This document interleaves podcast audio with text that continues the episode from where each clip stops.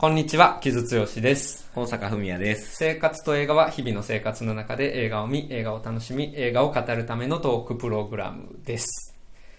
はい。ということで、先週やった瞳を閉じての後編でございます。前後編初めて。前後編初めて、まあ なんか間そんなに開かずにできな、うん。できてよかったなと思ってるんやけれども、はい。えっと前回こ、えー前編で注意は入れてるんですけれども、こっち後編ですお気をつけくださいという感じで、で、しかもこの後編では、えっと、えー映画の結末や、まあ、後半部分の重要なところの、など、物語の重要な展開などにも触れまくるエピソードになってますので、はいえー未見の方はどうぞお気をつけくださいという感じですね。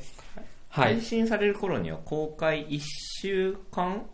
半ぐらい経ってる。ぐらいうん。だから、まあ、見てる人もまあそれなりにいるかな。うんうんうんうん。そうやね。うん。まあ結構、うん、話題にはなっているので、えっ、と、日本でも、えーもっと話題になってヒットしてほしいなという感じではあるんですけれども、えっ、と、まあ前回は、だから、えっ、と、俺が、まあ外枠の話とかをしつつ、んうん。で、まあ中盤以降に起こることは伏せてはい喋るという感じやねんけど、まあ、その、その中でも期待値を上げまくったっていう回やねんけど、その期待値を上げまくって、中で見に行ってどうでしたか？いや、すごい良かったですね、うんこの映画は。あの、まあ本当に良かったです。うん。そうやね。まあ具体的にじゃあまあ言っていこうか全体の話をするということよりもね。うん。たださ、その、これ、まあ全体としてはさ、まあ俺が、えー先週言ったように、話自体結構面白い。面白いねんそうそうそう話自体まあ169分、うんうん一えー2時間50分弱ありますけれども、まあそれも、その長さを飽きずに見させてくれる映画っていうのを結構、今、まさかのエリセが取ってくるのかっていうのに結構びっくりする、うんまずっていうのもあるんやけど、とはいえ、俺先週伏せてたんやけどさ、最初いきなり劇中劇から始まるやんか。そう。あれ結構びっくりするやろ。びっくりして、うんえ、俺なんか見る映画間違ったかなって思ったよ。ほんまに。割とこれなんかついていけんのかなみたいな、若干気持ちになるよね。そう、まあ、あの、ボーンって家の、あの、外観が映るところはもう、あの、エリセっていう感じやねんけど、なんかあの、これ何語喋ってんのこの人らっていうのから始まるのもあって、え、俺今何見てんのやっけこれってなるっていうのは、最初だいぶ戸惑いました。うんうんうん。まあ、最初だから劇中劇があって、えっと、1940年代が舞台の、うんえー主人公の、えー映画監督、元映画監督、ミゲルが撮影していたフィルムから始まるっていうところやねんけど、だからまあ、そこの語りにまず、結構面食らうんやけど、うん。でも、それが何なのかっていうのが、まあ、ど徐々に明らかになっていって、まあ、最終的に円環するっていうことになっている、まあ、構成も実は非常に巧みだったっていう。そうやね。うん。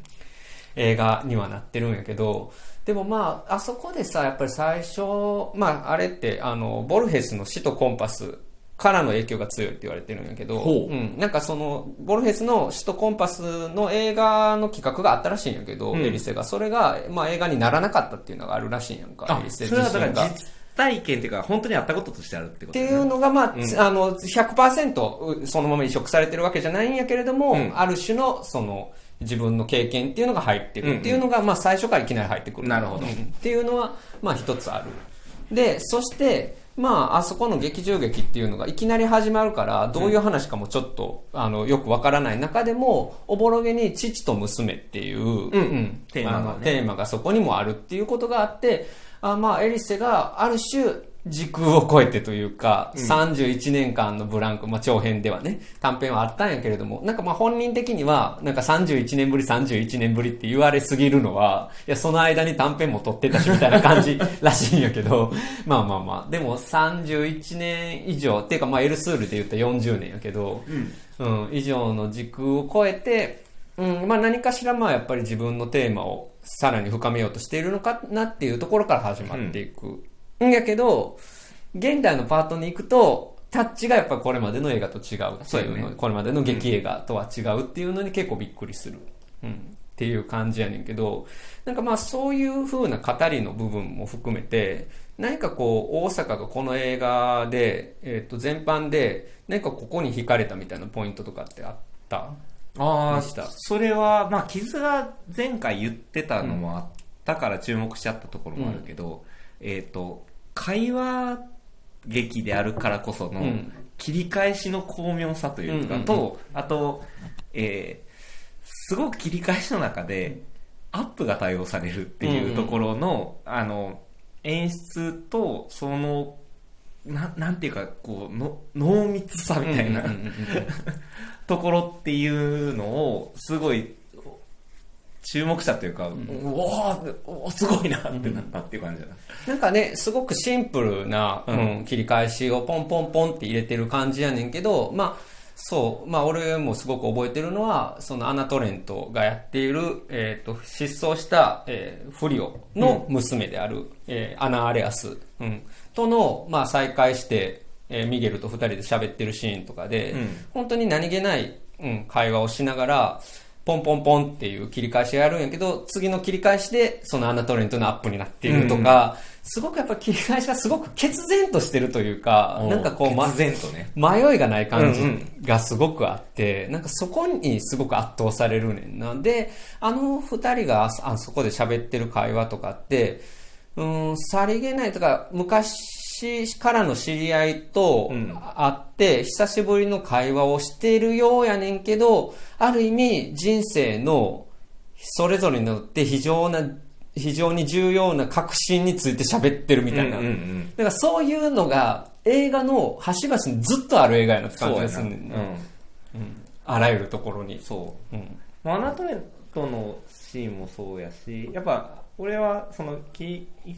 切り返しのところで言うと、えっ、と、ミゲルの、えっ、と、もうミゲルもそうやし、フリオもそうやったっていうストーリーやけど、うん。の、えっ、と、昔の恋人であるローラ。いや、あれさ、まあ、あの人あのそこしか出てこ今ないねんか日、いや、そう、いや、あれめちゃめちゃ大事な場面やけど、いや、だから、ね、あの、昔、これ、まあ、20世紀っぽいさ、文20世紀的文学っぽい、あの、モチーフでもあると思うんやけど、その、むかつての、えー、まあ、友と、えー恋人を共有したっていうか、同じ恋人だった時期があるみたいなさ、モチーフってよくある、うん、やけど、あの、ベルトルッチの1900年とかさ、あれまあ恋人じゃないけど、まあまあまあまあ、あの、そういう、まあモチーフを使いつつ、まあだから昔の恋人に会うっていうシーンね。で、それは自分の恋人で、昔の恋人でもあり、まあ、フリオの昔の恋人ではある。じゃあ、それは何かっていうと、二人が共有した青春の思い出やっていう話やねんけど、いや、そこのシーンすごかったね。すごかったよ。うん。で、まあ、その、まあ、夜の室内のうん暖炉の前のソファーうんやったかな、うんに、まあ、二人で座ったりとか立ったりとかしながらっていうのの、を、まあ、単純に割と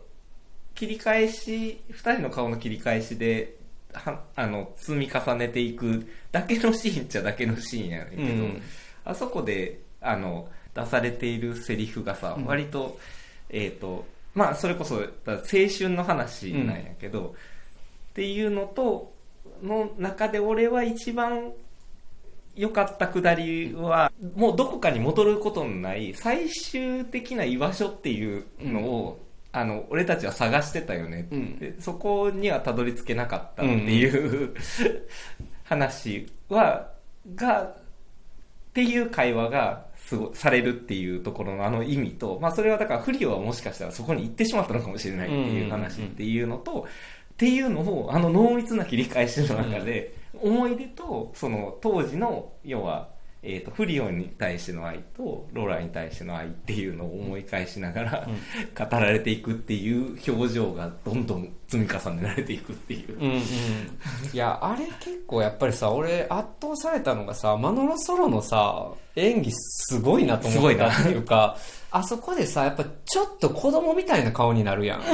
うん。うん。その基本的には、マノロソロのがすごくやっぱ悲しみを背負った人の、まあ、特に前半は彼の一人演技みたいなところがあって、一人芝居みたいなところがあって、まあ、彼が本当に自分の解消、えー過去の解消できない問題っていうのを抱えて生きている、まあ、初老の男。うんっていうのを、まあ、顔でずっと、うん、あの背負ってるっていうのを表現していくんやけど、うんあそこでやっぱ昔の恋人に出会ったことによって、うん、こ子供の顔に一瞬、若者の顔に一瞬戻るんやけど、でも同時に傷も負ってるっていうのって、これめちゃくちゃすごいなっていうのを、まあすごく見てたのと、あと、やっぱりあそこのシーンはすごく同時に官能的でもあるなと思って、うんうん。センシュアルやんか。ちょっとやっぱエロティックなところがあって、あるうん。やっぱあそこの、えっ、と、彼女が楽器を弾く、えピアノを弾く、うん、ところとかの、まあ、エロティックな感じ、ニュアンス。その、まあ、老年期の男女が抱えてるものの、まあ、エロスを、ああいう風に表現するっていうこととかを、まあ、すごいなっていう、まあ、もう本当にまあ、映画的としか言いようがないみたいなところがあるんやけど、うん。でもそれが、なんかその単純にその若々しさじゃなくて、ある種置いたものとしてエロスも表現されるっていうのは、まあ見事やなとうんいうところはすごく思ったかな、俺はね。そうなんかその共通の喪失感みたいなものと、うん。それぞれが味わった失ったものっていうのも、があそこにさらに込められてる感じがするや。ん、その若かった頃の後に経験したものみたいなのが、まあ、そこまで言語的に語られずに、うん。あそこに込められていくし、うん。まあ、その中にはやっぱフリオの存在もあるしっていうのうんうん。が絶妙に会話の中に入っててでかつ官能的っていうものは、ほんまにすごいなと思うん。いや、まあだから、まあこれはまあ全体的にやっぱ老いについての映画っていうのはまず間違いないんやけど、やっぱりその老いたことによって自分が何を得てきたかっていうことよりも、やっぱり自分が何を失ってきたかっていうことの方にすごくやっぱりフォーカスが当たってる映画で、うん。で、そこの中心に映画があるっていうのが、ううん、やね。やっぱり今の、まあ、映画文化を取り巻く状況とも、うん。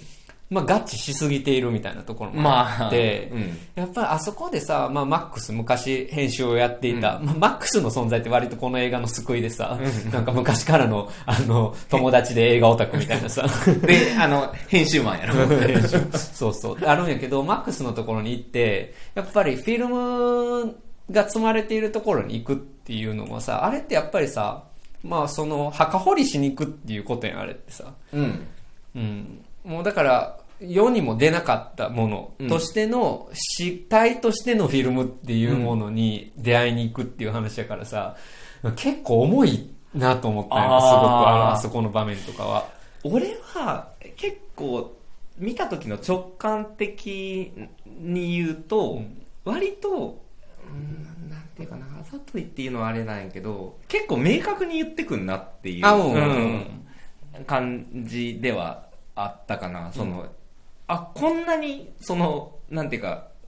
表だって映画についての話うんうんうん。だったりだとか、まあ、ある意味、エリセが今映画について思ってることっていうのをうん。マックスに話させる的な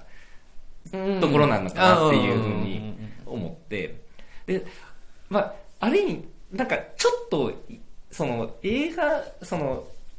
この、瞳を閉じてっていう映画の中で言うと、あそこはちょっと俺はいびつに感じたかな。うんうんうんうん。なるほど、うん。でもさやっぱりそこはさ俺やっぱこれ老いについての映画やからと思うねんな、これ俺やっぱ明確にさ映画文化が置いてるっていう感覚の映画やと思うねん。ん、なるほど。うん。まあまあ、それはそうやねんけどな。うんうんうんうん。うんそう、だから、まあもちろん死んでいったものも出てくるしっていう感じやと思うねんな。で、消えていったものももちろん出てくるしっていうことで、で、かつ、まあそれこそ、あの、ボルヘスの小説の企画じゃないけど、多分エリセも人生の中で撮れなかった映画っていうのがある。なんかそういったものに思いを馳せながら、うん。っていうところでが、まあ前半やと思うねんか。うん、そうやな。うん。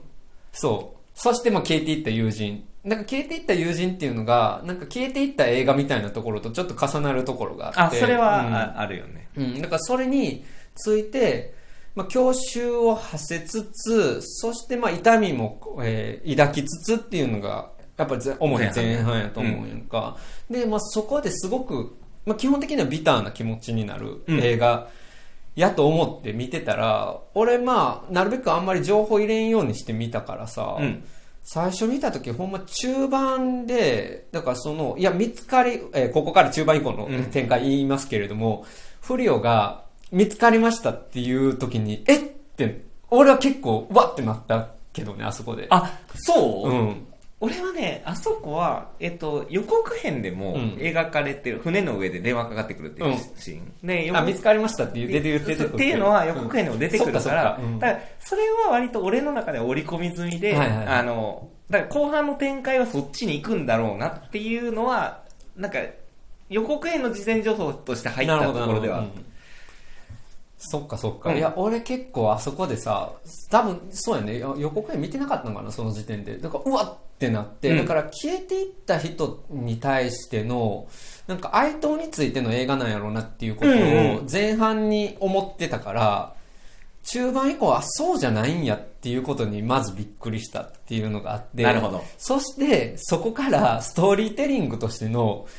スリリングさがガッと前に出てくるっていうのに、え、エリセの今の絵、現代の映画ってこうなるんやっていうことに、度肝抜かれたっていうのが一番大きいかな。俺は。た。なるほど。いや、中盤以降めっちゃドキドキせんかった。あー、そうやな。え、でも前半の方がさ、サスペンスっていう意味ではさ、前半の方がサスペンスが多いっちゃ多いやんか。サスペンスか。サスペンスっていうか、その、フリオって、その、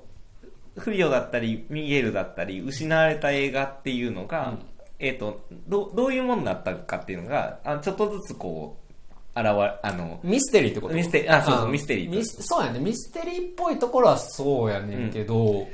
でも、うん、まあだから今回さ、ちょっとはっきりそのミステリー要素もあったりするから、なんかまあそこもなんかボルボルヘスのその原作があの推理小説やから、まあそういった部分もあるんかなって気はするんやけど、うーん、なんかその後編、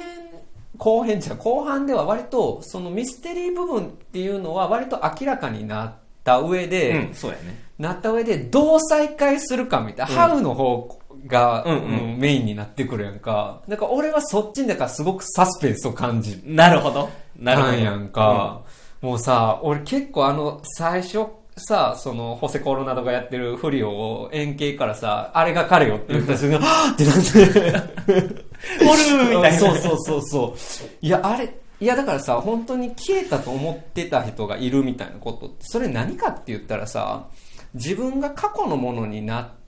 ていたと思っていたものっていうのが、そうじゃなかったっていう話やん。だから亡霊と出会い直すみたいなことやと思うやんか。もう、完全に失われたと思ってたものうん。が目の前に立ち現れるっていうそうそうそうそう話やからなるほどね。だからその、まあ、スリルたるやっていう感じがすごく大きかったし、で、まあ、それはミゲル視点ではそうやねんけど、あの視点では自分の父は、まあ、もう本当に家庭人ではなくて、うん。うん。本当に、まあ、心を壊して消えていった、うん、ある意味放蕩して消えていった父みたいなところがあるので、まあ、それが死んだものとしてた父が今更生きてるって言われてるもんみたいなところで、まさに亡霊が蘇ってきたみたいなところがあって、だからそこはやっぱりなんか、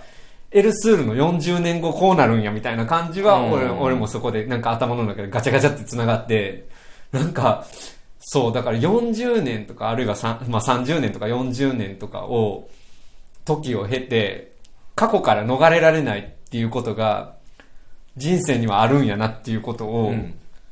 目の前で繰り広げられてるっていう感じをすごくうん。後半部分に感じた。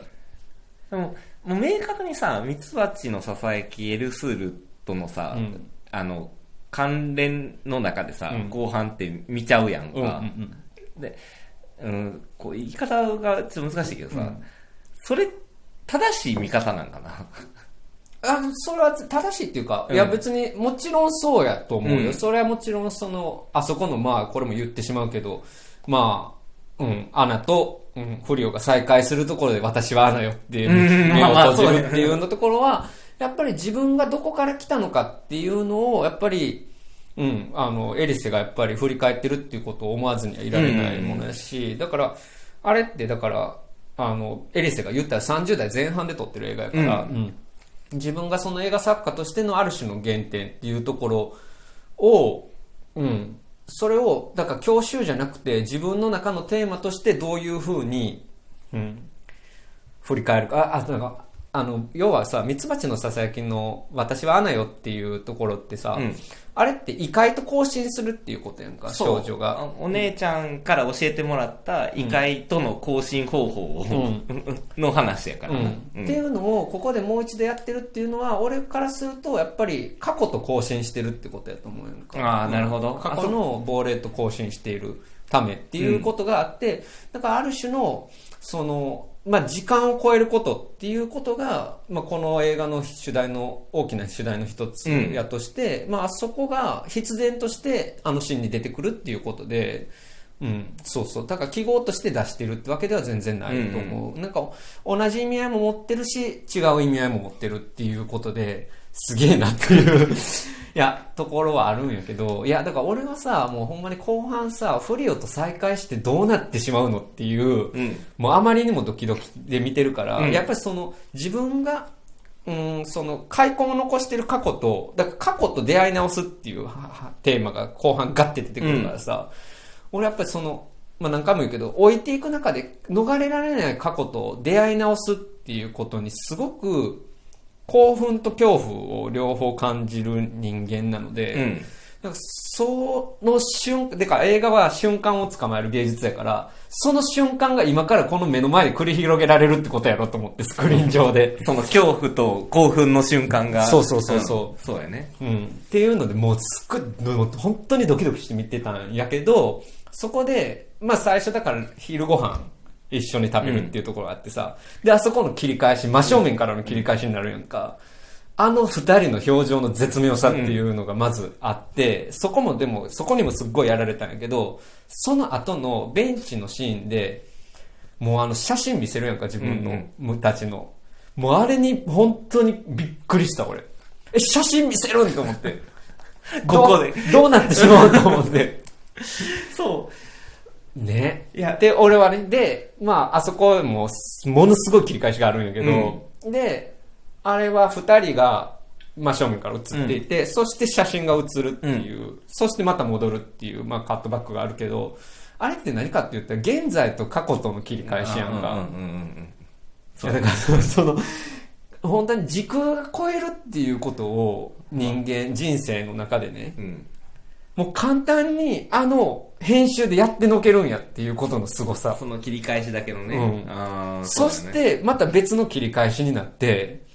あの、歌歌い出すやん、うんフリオが。いや、もうさ、勘弁してっていうか、勘弁してはちょっと言うせやけど、もうまあ泣いてたね、あのシーンからもうずっと、後半は俺。俺はねあのその後半ではねあの一緒に漆喰を塗るでしょ壁に、うん。あそこはすごいカメラの動きがあるんやけど、うん。うん。本当に美しいシーンで。そうやね。でやっぱその二人で同じ作業をやるっていうことにすごい意味があるやんか、うん。やっぱりものをつ作る映画っていうものを作ってった二人が、要は同じものをまあ作るというか、まあ、うん。守備するだけやけど、っていうところにすごい意味とあとカメラの動きとうん。構図の美しさによって、まああれも予告編に入ってる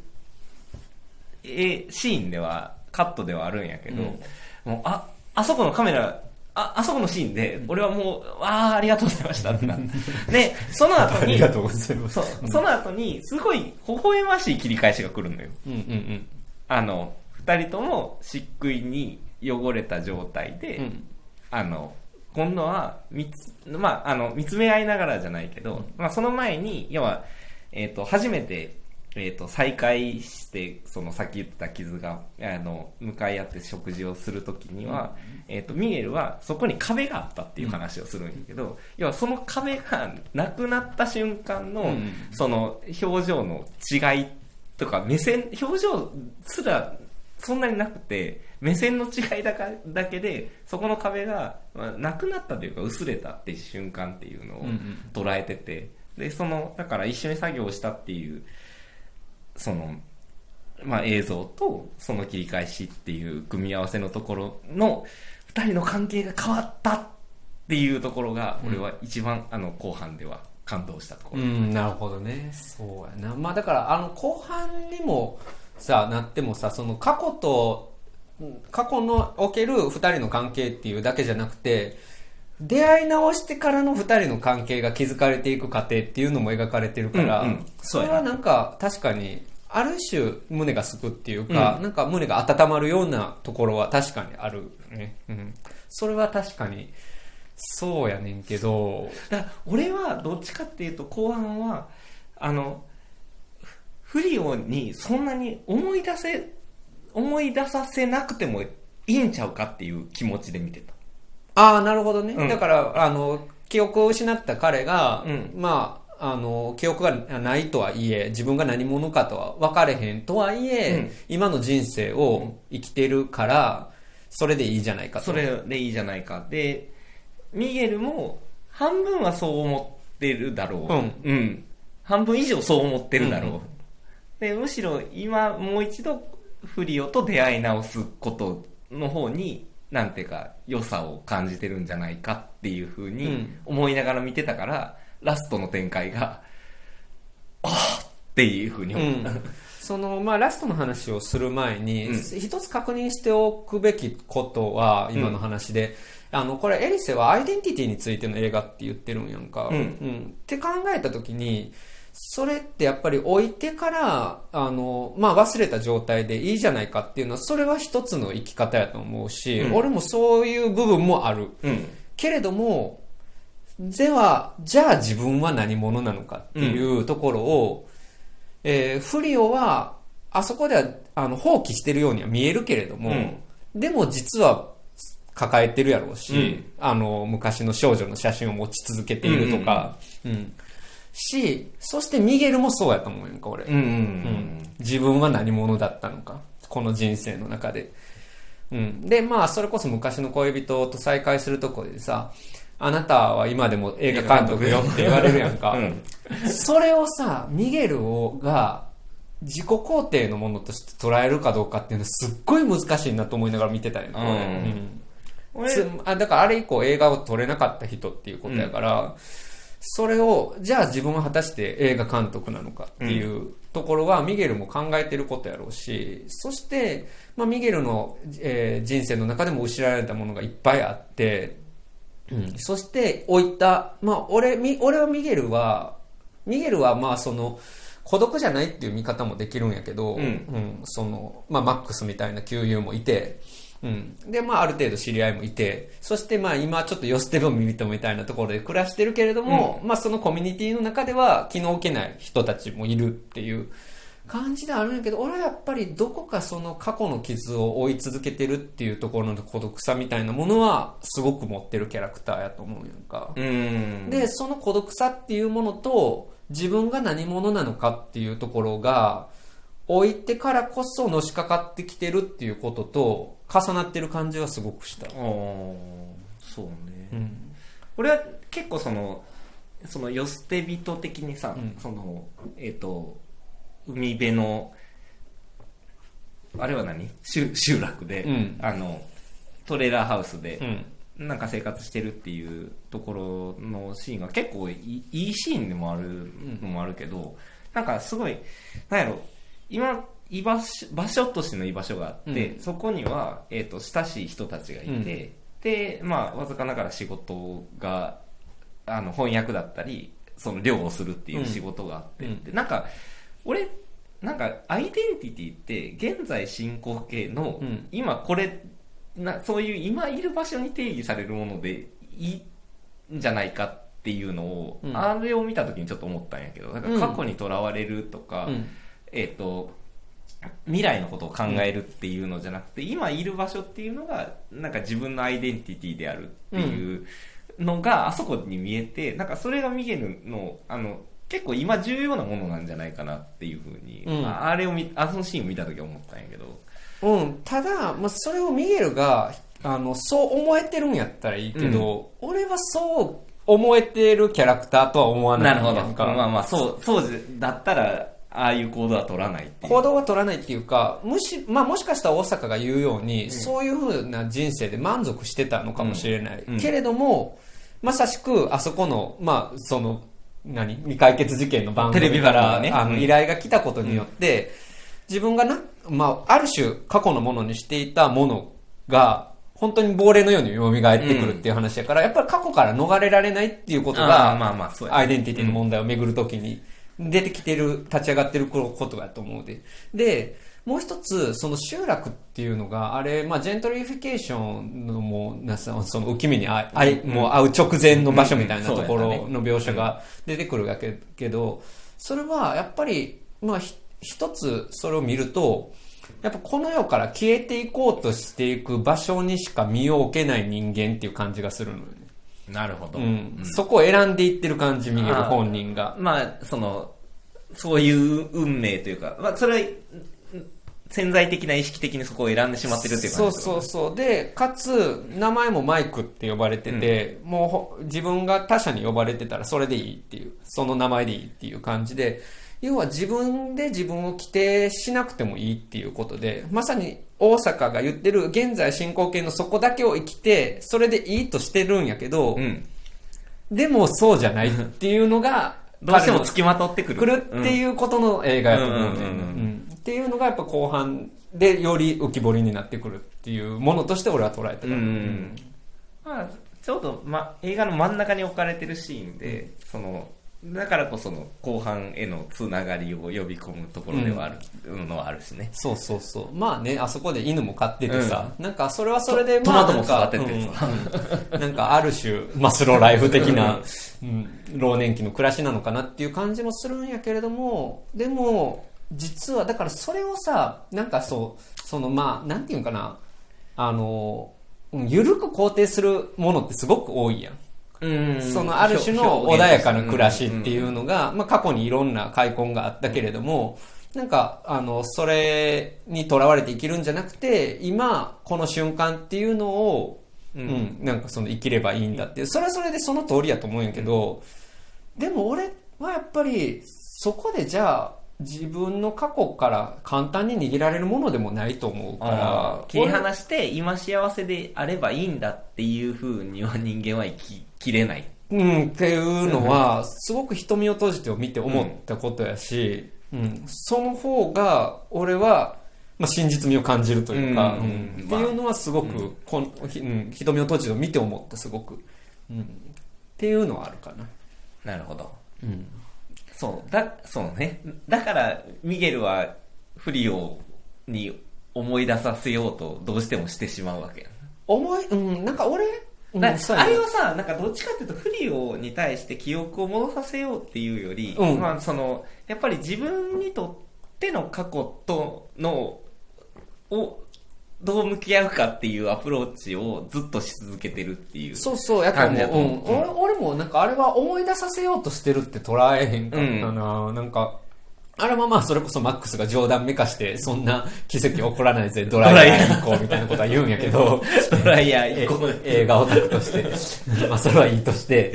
いや、でもあれは思い出させてるって、まあもし、ひょっとしたらそういう気持ちもあったかもしれんけど、それよりはまさしく大阪が言ったように、今の不利を、その、あもう過去っていうものと断絶された現在の不利をが、過去の自分っていうものと向き合った時に、うん。うん。どう今の彼がどう思うかっていうこととしてやりたかったっていうことやと思うし、うん、その中で、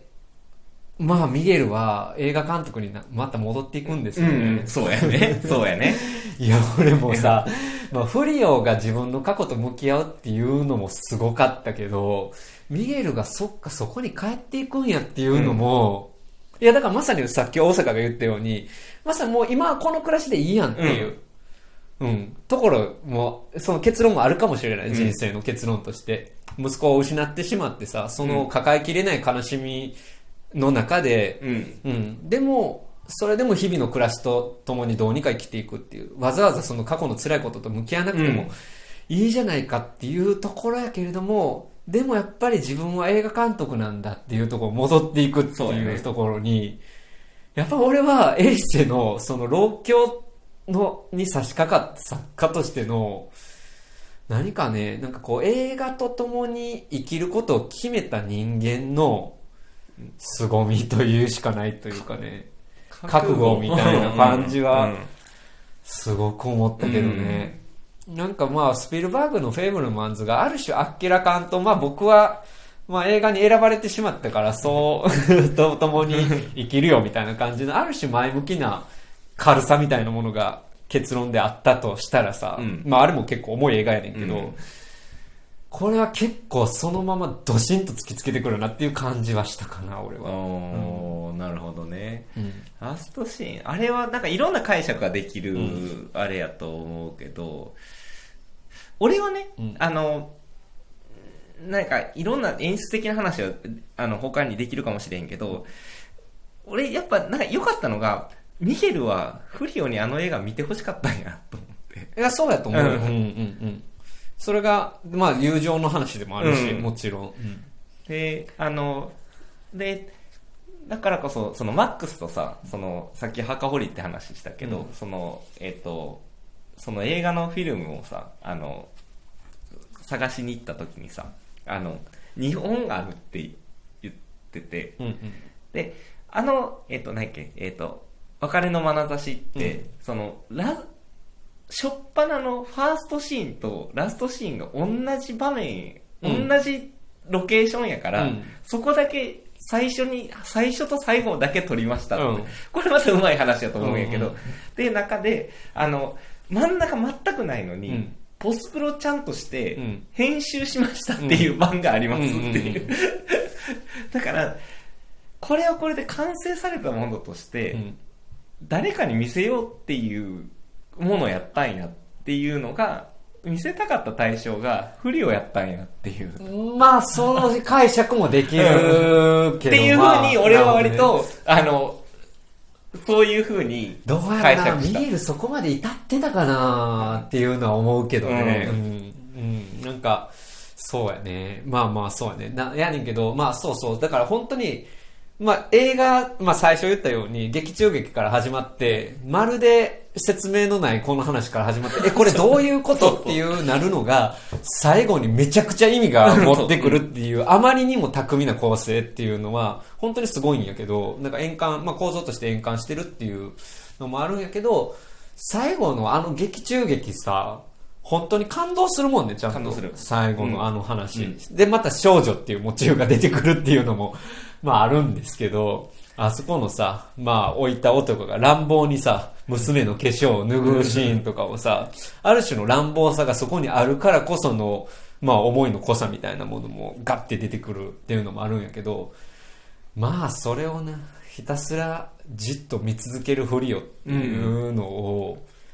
本当にまあ、うん、本当に、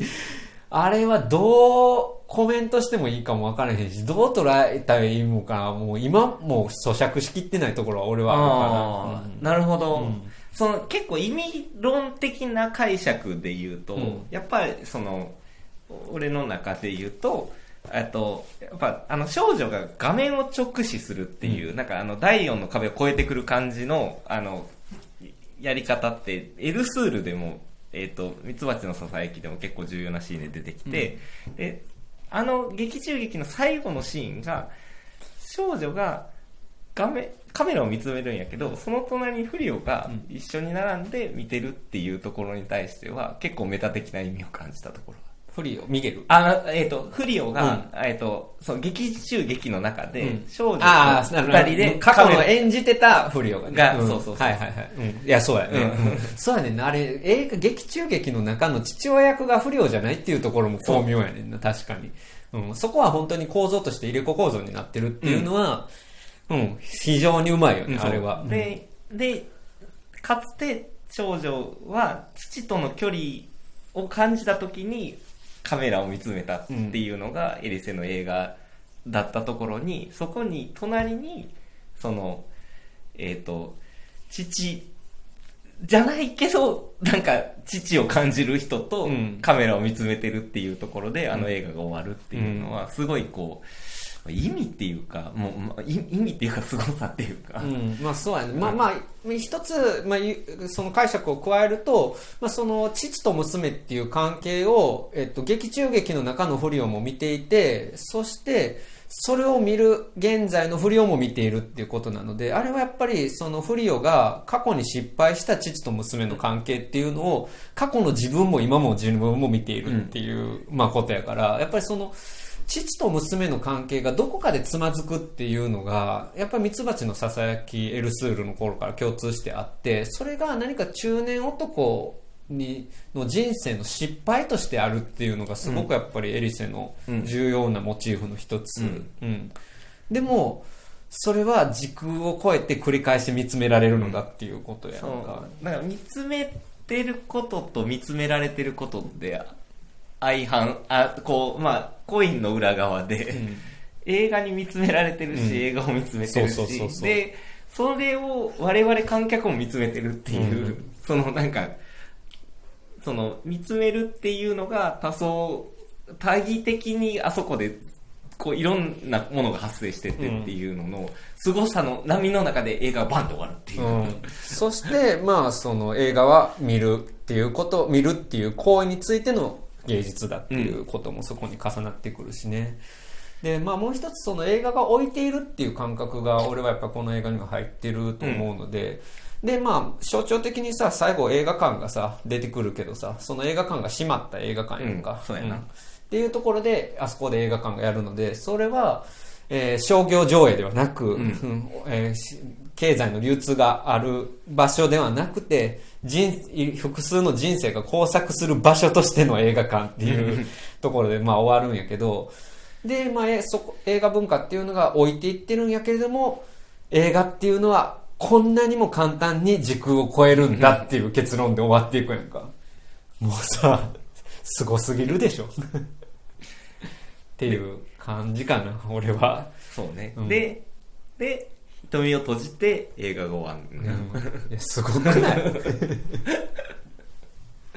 まあ、あれカットってことやん。だもうだから映画こここで映画が終わるってでもそこで瞳を閉じてっていうあの最後にフリオが目を閉じるっていうのすごいよくてだから